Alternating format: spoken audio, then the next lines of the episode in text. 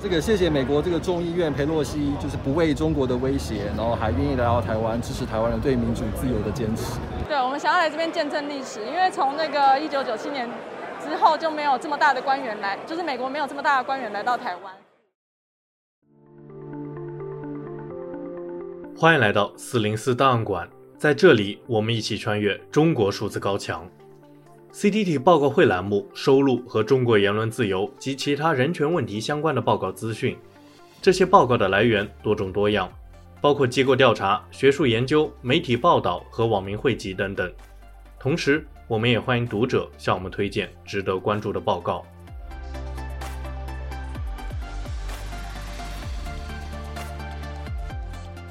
今天我们来关注。关于佩洛西访台与美国的战略模糊政策，七月工人求助事件暴增和中国新增五十九名良心犯的相关报告。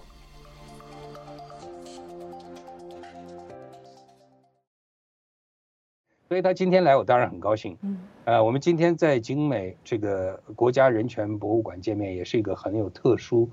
呃，地意义的一个地点啊。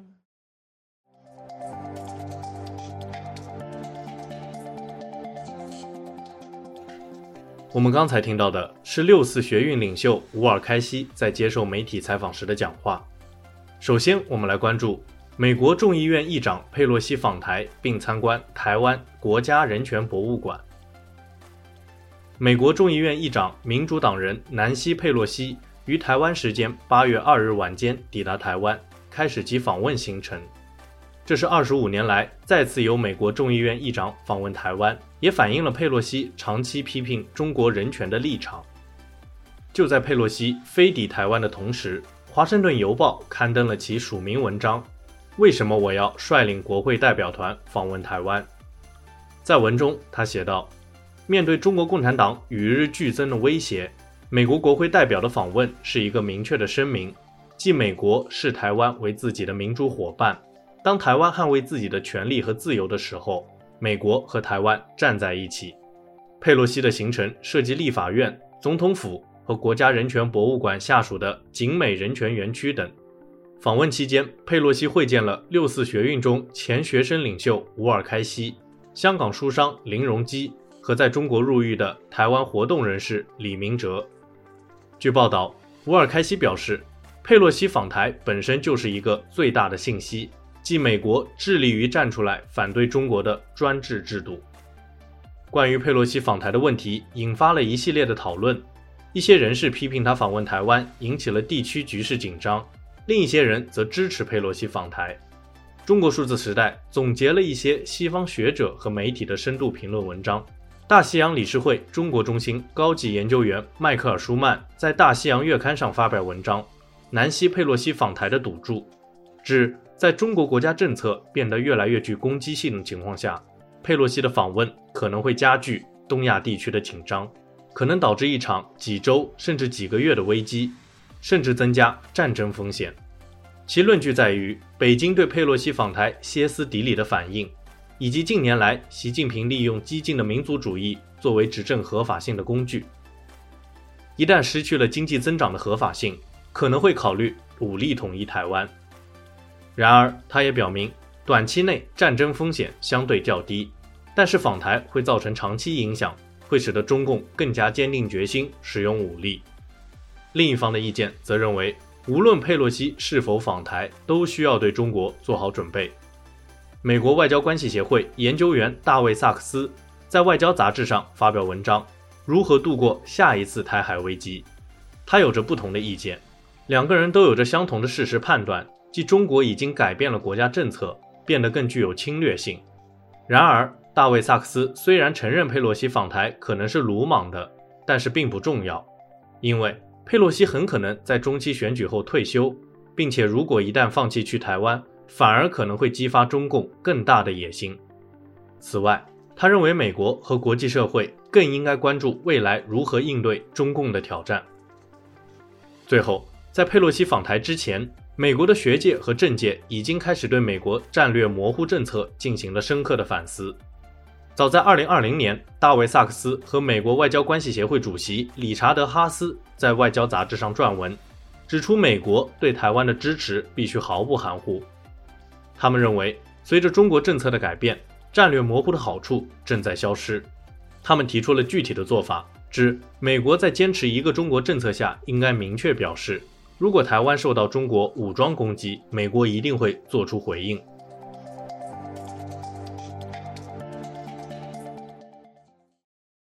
就是为什么在呃所谓的社会主义，为了这种工人、农民是呃当家作主的情况下呢，却是仆人们啊，中国共产党的一些官员们的话呢，享有最好的福利、最好的这样的一些机会。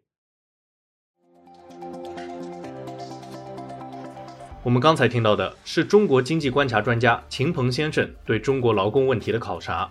我们接着关注中国劳工通讯，七月中国工人求助事件暴增。根据非营利组织中国劳工通讯的追踪，中国在七月份发生安全事故三十八起，工人集体行动三十九起，工人求助一百六十七起，均高于上月同期水平。其中，工人求助事件更是远超上月的三十六起。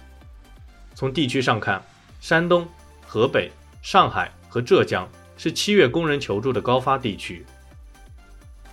中国劳工通讯在七月劳工新闻整理中指出，中国劳工权利在七月受到严重损害。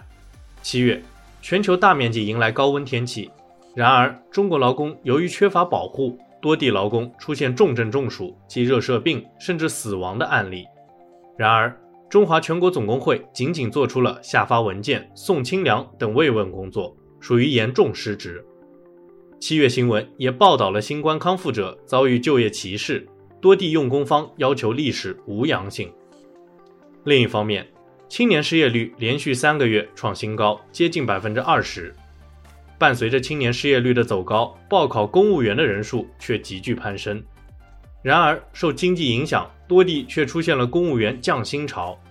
文中举例，深圳某科级干部以往的年薪可达三十七万，然而近来被缩减超过百分之二十。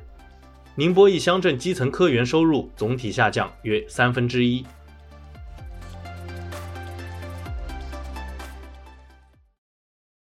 五月十三号，独立中文笔会发表声明说，该会会员山东诗人鲁阳在五月一号被警方带走后，第二天被抄家。十三号，家人收到通知，称鲁阳被山东聊城市公安局以涉嫌所谓的煽动颠覆国家政权罪刑事拘留。我们刚才听到的是关于中国异议诗人鲁阳被警方逮捕的相关新闻。最后，我们来关注维权网七月中国大陆在押政治犯、良心犯阅读报告。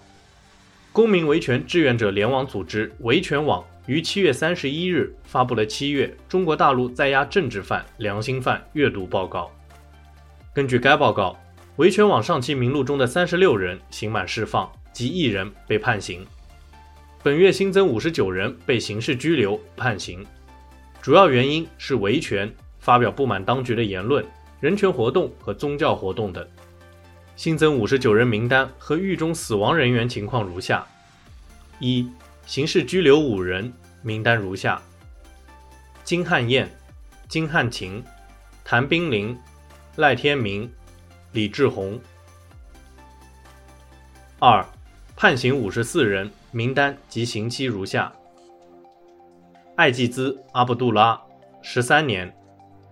吴成收，十一年；戴之颖、徐长禄，九年零六个月；长霞，九年；郝志伟、李万斌、朱恩华，八年；王亮、马明庆，七年零六个月；别克什、马铁辅汉，七年。李明、朱忠富、周玲，六年；李欣、肖艳平、曾家根、徐丽、青丽菊，五年；郭远和、林九良，四年零六个月；张春和、贾瑞麟、李华、李卫平、周秀丽、杨树珍、孙静，四年；唐玉。三年零八个月，朗淑英、刘开胜、赵树霞、王玉梅、高婵玲、郎继云、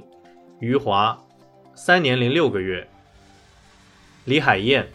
三年零三个月；卓顺珍、王立东、宋岳武、冯颖君、陈艳红、姚忠群、于建春、刘凯欣、张建华、袁华秀，三年；王敦龙，两年零四个月；赵昭全、邓庆辉、张凤芝，两年；许继梅、怀德华、陈有田，两年以下。另外，上期刑事拘留名单中，诗人鲁阳本名张贵琪被判刑六年。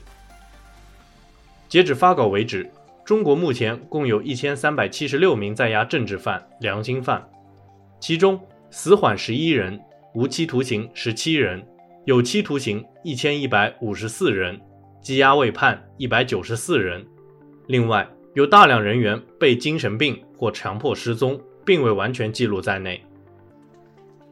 此外，中国人权捍卫组织研究与倡议事务协调员倪伟平在《外交家》杂志上发表文章，指中国继续强力施压联合国，以阻止其发布关于新疆的人权报告。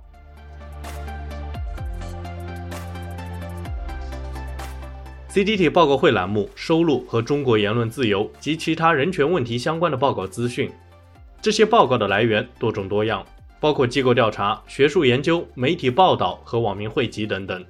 同时，我们也欢迎读者向我们推荐值得关注的报告。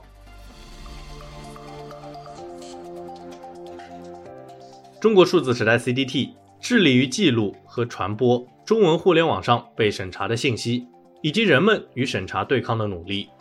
欢迎大家通过电报 Telegram 平台向我们投稿，为记录和对抗中国网络审查做出你的贡献。